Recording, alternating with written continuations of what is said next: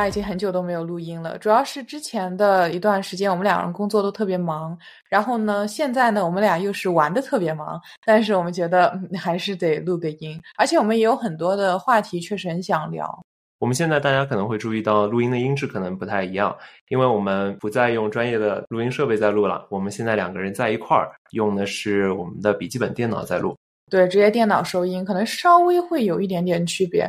我们现在两个人在路上到处跑，然后在走走玩玩的同时，如果有一两天休息的时间，我们就在准备节目，然后再制作节目。是的，那我们今天聊什么呢？我们今天聊关于异地恋的事情。对，我觉得其实我们两个人还是挺有权威聊这个事情的。因为我们两个人现在就是一个异地的状态，然后我们两个人之前也有就是因为异地的状态不太高兴的时候，及我们还有其他的异地恋的经历。为什么我们要聊这一期呢？是因为我们收到了非常多关于这方面听众的问题。对，听众觉得像我们这样能够从异地恋走到现在是比较难得的。然后大家主要问这些问题，是因为本身异地恋的经历比较少。大家也觉得异地恋这个东西，听说都很痛苦，听说都很有挑战性，尽量碰都不碰。但是有的时候，这不是我们能够决定的。自己非常喜欢的一个人，跟自己就是因为生活上规划各种各样的问题，所以说就不得不异地了。另外一种情况是我们本身刚开始喜欢的那个人，跟自己就不在一个城市里，那走在一块儿了之后，那就刚开始就是异地恋的情况。大家问的话，主要是两个原因：要么之前没有特别多的异地恋的经历，觉得大姑娘上吊头一遭，我这咋办呀？要么就是之前有这个经历，但那个时候年纪比较轻，而且那段经历失败了，所以就觉得那现在要重新。经历这一遍，我不知道我们俩能不能行。对，所以第一种呢，属于就是说我之前没有什么经验，我经验不足，就有点担心这件事情会做不好。那第二种情况呢，就是一朝被被蛇咬，十年怕井绳嘛。是，那我们就直接开始讲起，为什么大家觉得异地恋会更有挑战性呢？我们罗列了非常多的可能的因素，我们就一个一个讲起来吧。第一个的话，我觉得最最最最重要的就是异地恋的时候，大家会有更多的不安全感，而且有更少的办法能够打消这种不安全感。对，我觉得没有直接的物理接触这件事情是会造成一些不安全感，尤其是你们两个人因为一些事情关系比较紧张的时候。之前你有没有看到过有一种说法是，每个人有不同的表达爱的方式？嗯。然后有些的表达爱的方式就是物理接触，有些人最喜欢表达爱的方式是通过给别人提供服务，然后有些人表达爱的方式是给别人言语上的鼓励之类之类的。如果你这么说的话，看来就是你是那种非常物理的那种人。对对，因为我是觉得，不管你说多少句话，但是你抱抱我的那一下，肢体接触的感觉是没有办法被代替的。那像你这样说来的话，其实你说的不安全感跟怎么打消不安全感，你是想通过沟通的方式来减少不安全感。然后你觉得沟通的话，在远距离的时候其实是非常难沟通的。所以说，在面对面的接触的时候，你沟通的很大一部分其实是通过你的动作、你的语言，或者是你的对各种各样的，甚至说不定你是通过气味呢。嗯，我又不是猫。但不管怎么说，就是嗯，对，比如说远程的时候，其实很多时候你文字交流，它会减少很多感情的传递。就比如说。我们现在要打很多个哈，才能让对方感觉我们好像确实很开心。如果对方就打了一个哈哈，我们会想，诶，这个人是不是在敷衍我或者怎么样？就也是一样的道理，文字就是会减少很多情感的传递，尤其是在两个人吵架的时候。那个文字就会变得更加的冷冰冰，然后呃打视频的话会稍微好一点，因为你可以看到他的表情，他的其他的一些肢体的一些语言，但是更多时候就是呃我如果说我们两人吵架吵到就是很凶的时候，然后我突然一下很委屈我就哭了，然后你那个时候突然抱抱我，我会觉得哦就是确实就是我们两个人之间还是很有爱的，那因为有这个爱，那我会。愿意再去跟你尝试探索一些解决的方法。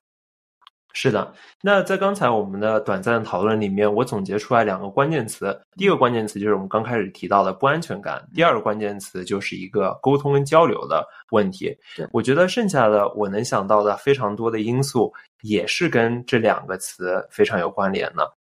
比如说不安全感当中有各种各样的分支，我能想到的一些，就比如说占有欲，嗯，比如说嫉妒。信任感的缺失嗯、焦虑跟担心互相的状态，我们一个一个来讲。第一个关于占有欲的话，我就是觉得跟面对面很有关系。你有没有跟很有占有欲的人谈过恋爱？没有，我有过。这种时候就是对方非常想要知道你在想什么，嗯非常想要有你在边上，他就会觉得很安全。不知道你在做什么的时候，他就会非常担心。这个其实跟就不停的担心互相的那种状态也有关系。嗯相当于如果你不在一块儿的话，就经常的想要说是查岗或者怎么样，但其实人家也不是就一定要来查岗，确定你没有在跟外面的别人来做见不得人的事情。他更多就是想知道你在干什么，因为觉得我跟你非常好，我非常想知道你随时在想什么事情。嗯，可能你能想象，就是家里有一只狗子，然后那狗子不停的过来跑过来看你一眼，跑过来就想要陪你玩儿。嗯，它就是一直也想要有那种陪伴。那显然在异地的时候，这种就是一个很难的情况。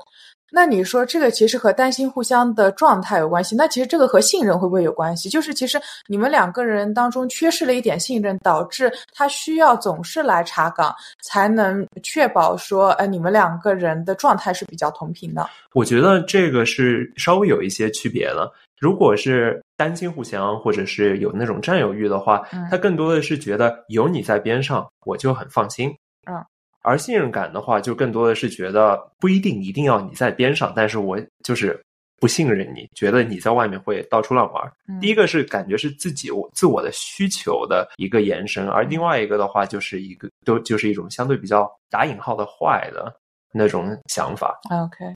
那这个和焦虑会不会又是联系起来的呢？嗯，我觉得显然是有啊。我觉得焦虑主要是因为你有前面的那种各种各样的需求或者矛盾积攒下来，导致自己的状况会非常的差。嗯，那自己状况差的时候，如果是面对面的话，你可能更有更有更多的办法可以让对方去心情变好。对，但是如果只有自个儿的话，就是会变成需要自己处理非常多的情绪。嗯，那这种时候。焦虑不是每个人都能很好解决的一个问题。对，而且我觉得焦虑还有一个会联系到自己的事，就是可能自己会想很多的事情，本来这些事情就不存在的，然后你去想它，你就会越想越觉得，哎呦，我我好烦啊，这样子。对，那嫉妒也是我们之前讲到，其实跟信任啊都有关系。对，我觉得嫉妒和信任是有关系的，然后占有欲、焦虑和担心互相的一个状态，我觉得这个三个是连在一起的。对。而且焦虑的另外一个部分，我们也要想到，如果两个人在一块儿的话，之前已经有一个比较稳定的、相对比较稳定的情感状态了。是的。而且你也知道，如果你有一些需求的话，你可以跟对方去索取。嗯。但是自己的话，就变成你需要自我独立的去生活了。嗯。没有另外一个人在边上的话，就会有孤独感，就会碰到遇到问题需要自己解决的这种事情。刚开始的时候，显然是比较有挑战性的。对。而且我能想到的最糟的例子是，从小到大，小的时候是跟爸爸妈妈住在一块儿，然后走读，所以说回到家的话，碰到问题就跟爸爸妈妈说。就算是在高中的时候、大学的时候，也有同学。如果大学的时候，因为宿宿舍里面有别的同学嘛，所以说碰到问题也有朋友能够跟你一起来解决。就是你比较好方便找到的，你们可以面对面坐下来，两个人在一起的那种，或者几个人在一起的那种讨论方法。对，所以说其实跟独自生活、独立生活有，但是不多。之后工作的时候，如果到了一个新的城市，如果到了一个新的环境，你是很难跟同事说我有什么问题的，因为毕竟工作是工作，生活是生活嘛。是的。那如果在这方面没有一个非常好的能够排解孤独感，能够学会自己解决问题的话，那在这种情况下就会更多的促进这种焦虑感。如果你幸运的话，有一个很好的伴侣能够跟他说这件事情，显然是在面对面的时候更加方便。远程的时候会更加困难，是的，那就这些我觉得是比较大的挑战了。嗯，那说到这方面呢，就远程的话该怎么办？那其实也不是说远程的话就没有办法解决这些问题。我觉得远程的话，解决这些问题的关键词在这边应该是沟通，怎么样更好的沟通。当然，另外一方面是我们怎么样能够提升自己，让自己不再被这些困扰所所所麻烦，甚至能够更好的帮到伴侣。但是在那之前，我觉得所有的人都能够做到的事情是考虑异地恋的时候怎么样能够更好的沟通。那就说我们两个人举例子吧。对，因为别人我也不太能说他们到底是怎么相处的。那我们两个人的话。我会每一天会跟你稍微说一下，我今天比如说发生了什么事情，这样的话让你大概对我的生活的一个圈子有一个概念吧。我觉得就算是我们现在这个状态，其实也有一些远程的时候没有办法解决的问题。嗯，比如说我们刚开始分别的时候，因为在那之前我们在一块儿的时候还挺甜甜蜜蜜，或者说我们两个人还是知道那个时候互相状态的。我们刚离开一周两周的时候。那个时候我还知道你怎么想的，但之后随着你遇到身边的事情越来越多，你的生活的状态跟你知道的就新鲜事更多是我不知道的，因为我我们那个时候不在一块儿了，所以说我们会慢慢的会觉得会少了一些能够共同讨论的日常的话题，而且除此之外的话，很多是很多人没有，但对于我们来说，我们还有时差的问题。对，时差最极端的话，那可能就是一个白天一个晚上。那就变成一位同志倒下来，另外一位同志站起来。对，你们两个人其实呃交叉的时间非常非常的少。对，就算是我们俩的话，就算只有三个小时时差，其实也挺困难的。对，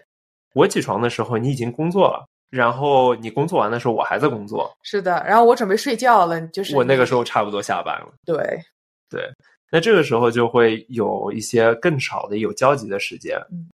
那另外就是情感连接更困难了，因为我觉得情感连接很多一部分是对于我来说，至少是知道对方最近在经历什么。那我这样的话能够更好的就是，就你在开心的时候，我们可以讨论一些开心的事情；你在不开心的时候，我大概知道是为什么，然后我们就会沟通成本就会低一点。我能够更早的就是进入一个，哎，来听听你最近发生什么事情啊，这样的。如果远程的话，我如果我不知道。那我们就会需要用更高的沟通成本，才能够知道对方在想什么，就相当于对你的一个沟通能力跟跟你的共情的能力的一个考验。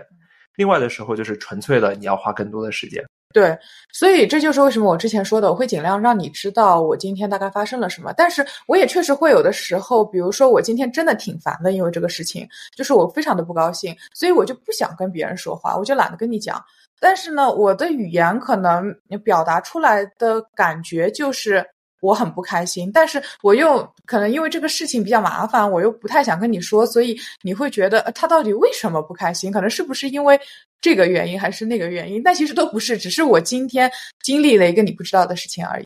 那我听起来，你刚才说的好像就是，如果你在一块儿的时候，物理上在一块儿的时候，有一个边界感。但是你在远程的时候，那种边界感跟对自我空间的保持，其实应该是不一样的，是不一样的。物理上在一块儿的时候，就相对难创造个人空间。对。但在远程的时候，因为你随无时无刻可以发信息，大家假如像很多人一样，如果有那种电子病。就是一收到信息，我就想着要回，这是一种强迫症，我觉得这是一种强迫症。但另外一方面，你你你有没有觉得这也是对个人空间跟边界感的一种挑战？因为有的时候，我举个例子啊，女生不一定能够非常能够 relate，但是我觉得男生可能能够 relate 的事情是，如果我想跟朋友一起打游戏开黑，那那个时候我想要一些不受人打扰的时间，对，是一个整块的时间。对，那在这个时候，如果你发给我发信息，我没回，我会有些担心，因为我担心你把这件事情误解成我对你不上心了，或者如果你那个时候有比较强烈的情感需求，那我并不一定能够知道单从一条信息里面。对，因为我刚开始想要跟你聊天的时候，我可能就说一一句一句话，然后通过交换信息，然后我才知道啊，原来你其实是不开心要找我来聊天。我如果我不想就是没看到你这个信息，那就相当于我不停的得远程的时候不停的得无时无刻的查手机，而且我得不时不得不无时无刻的给你发短信回来。那这样的话对于我来说就挺累的，而且很难投入到我目前在做的事情当中。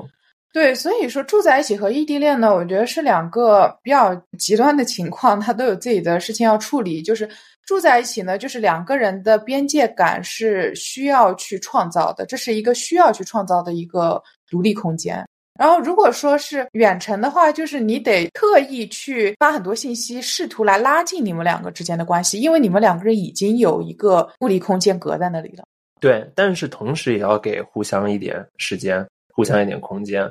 你不能就单纯的就觉得对方没有回我的消息，他肯定是怎么了？他肯定是就有可能有危险了，有可能他不理我了，有可能他不开心了。有的时候远程的时候，更多的考验的是个人的能力。我还是觉这么这么觉得，因为你更多的能够，如果能消化自己的情绪或者解决自己的问题的话，能更多的分享一些高兴的事情，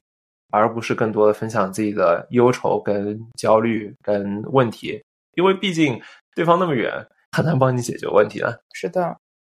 所以说到底就是还是那句话，你得自己找点事情做。你有自己忙的事情的话，就对对方的依赖会少一点。那这其实又可以提到我们做的比较好的一件事情。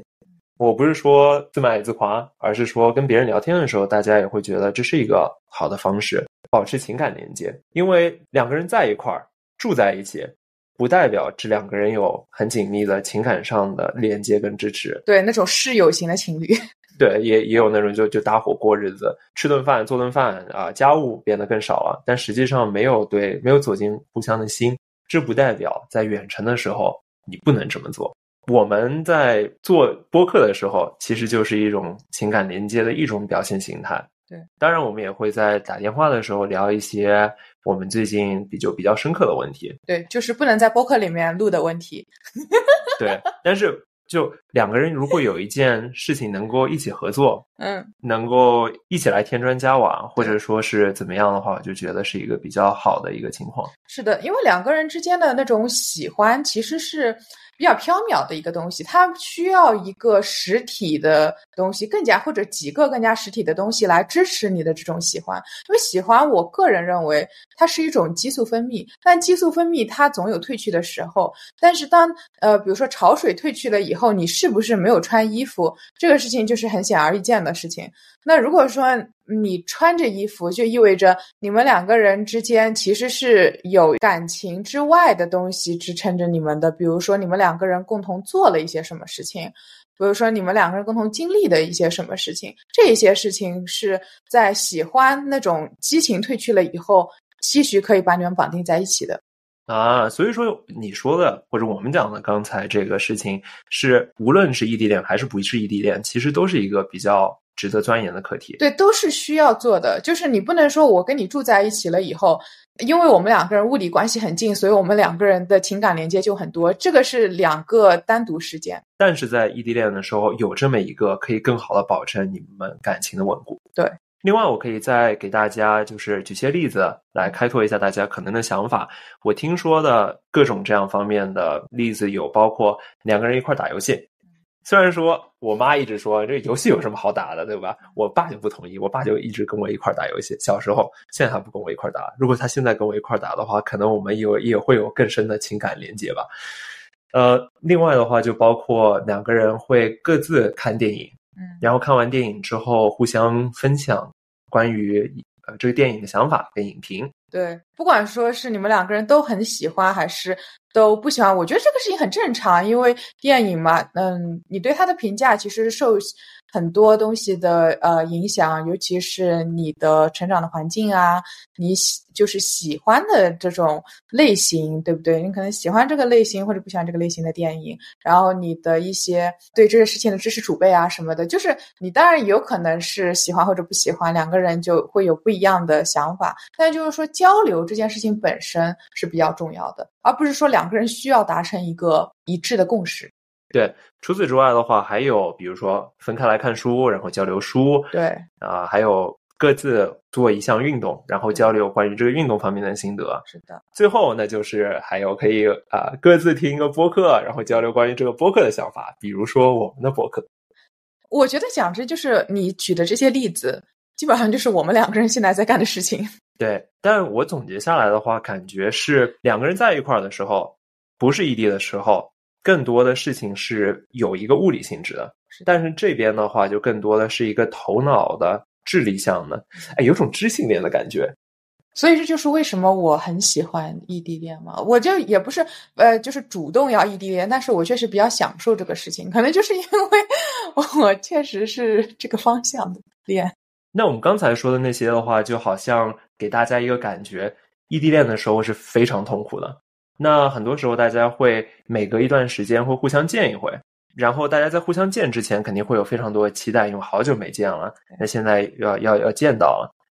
但这个时候，我想提醒大家，这个时候千万不能掉以轻心，因为其实这个时候重新开始见的时候，会有一些陌生的感觉，不会是像大家觉得就。非常干柴烈火，然后一到一见到互相就就上手就上嘴。哎，我小红书上看到这种帖子的，但是就是我一直在想，就是这样子的情侣比例到底有多少？因为其实比如说我见你的时候，我们隔一段时间没有见，虽然我情感上是喜欢你的，我是爱你的，但是我在见到你的时候，我还是有那么头两天，我会觉得你是睡在我旁边的兄弟，就是我觉得会有一点点。陌生，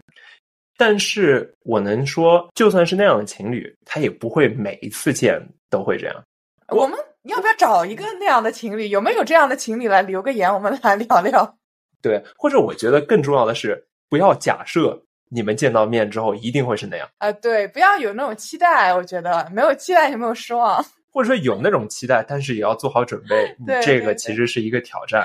我是觉得，如果你期待值低一点。然后呃，实际上挺好的，那就挺好的。对。但是如果你一开始期望值很高，但是对方或者你自己感觉哦，好像有一些陌生感，有点不知道该怎么办，这个时候一下子有个落差的话，就很容易把你们好不容易见面的这一次机会给，也不是能说是浪费掉吧，但至少刚开始你会心情比较低落，然后双方需要一段时间再磨合啊，这样。对你不能够去比较好的享受你们在一起的每一段时间。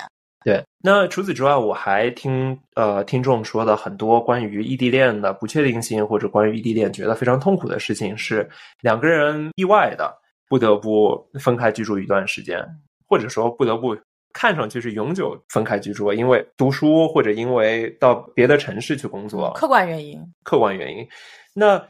或者是两个人刚开始认识的时候就是在不同的城市。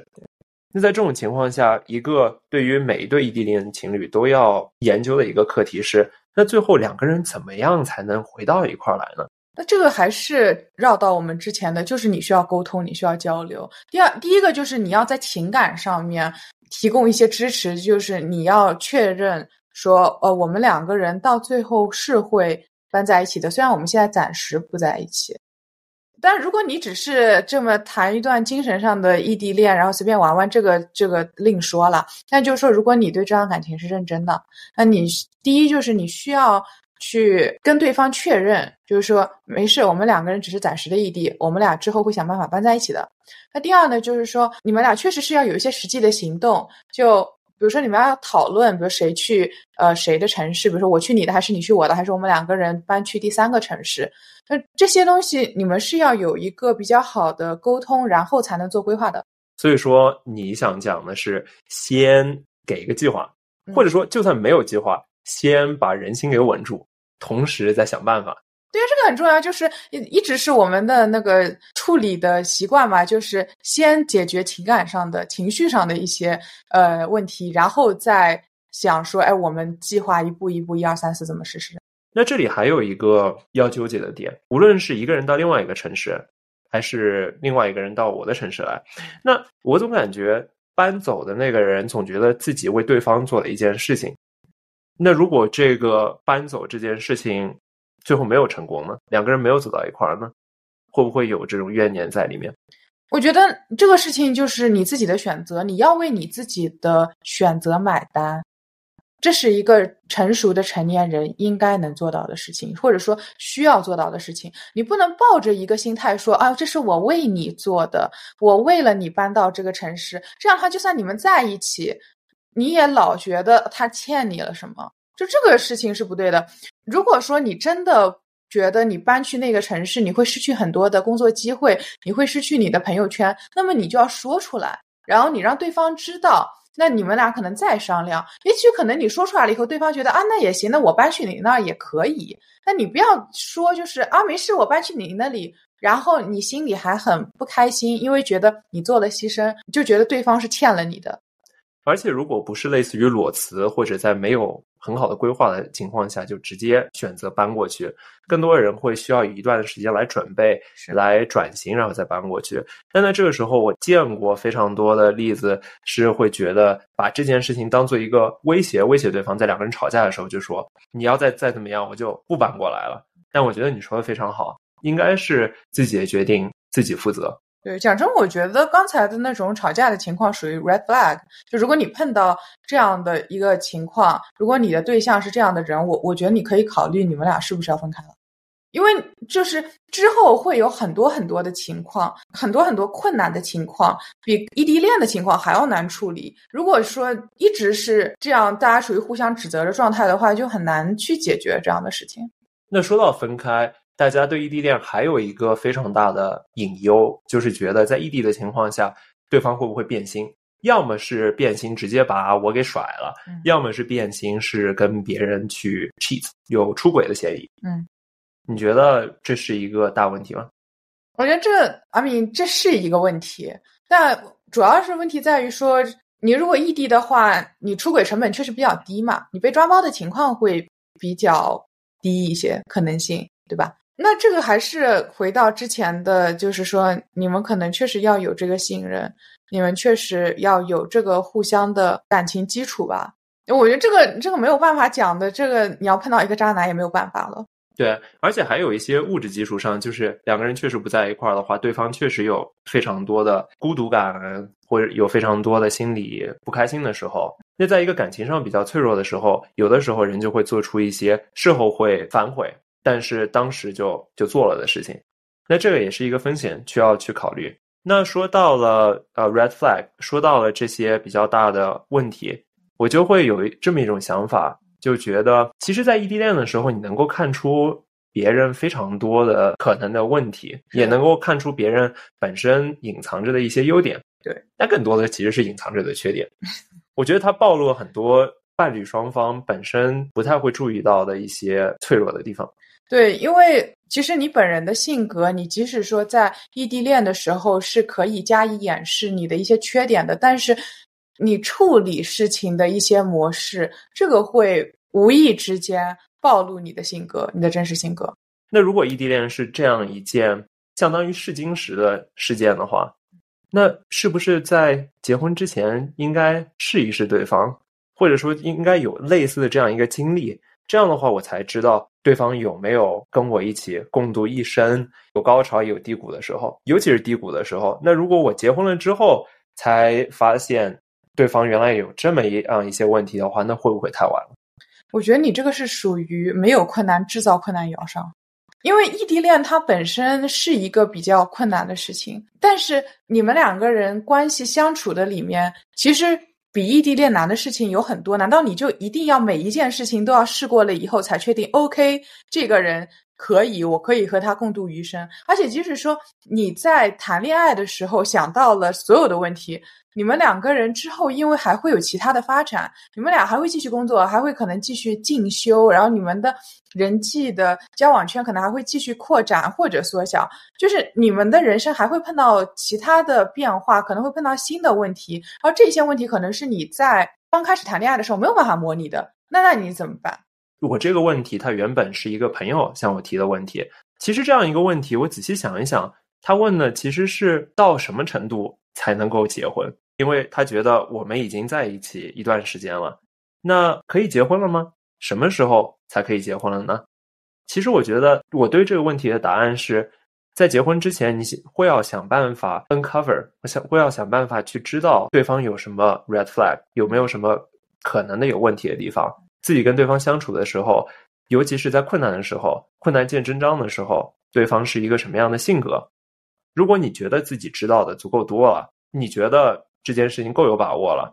对方的优点你喜欢，对方的缺点你你如果不能改变的话，你至少可以容忍，嗯，而自己的缺点对方也可以容忍，对，那这样其实就可以了，是的，不要拘泥于用比如说异地恋这样一个试金石去试对方，是的，也不要专门去制造困难，而是在就是日常生活当中，你本身就会碰到非常多的困难，在这些事情当中想办法去多去观察，多去总结，然后在碰到问题的时候自己想一想，然后跟对方讨论一下。是。那今天我们关于异地恋搜肠刮肚，我们两个人大概是这样的一个想法。是这样的一个初步想法，我觉得肯定会遗漏掉非常多的。大家如果有各种各样的问题、各种各样新的主意的话，也请跟我们在微信上联系，或者在节目当中留言。对我们都会看的，我们也都会积极回复。那今天就聊到这里啦，祝大家节日快乐，拜拜，拜拜。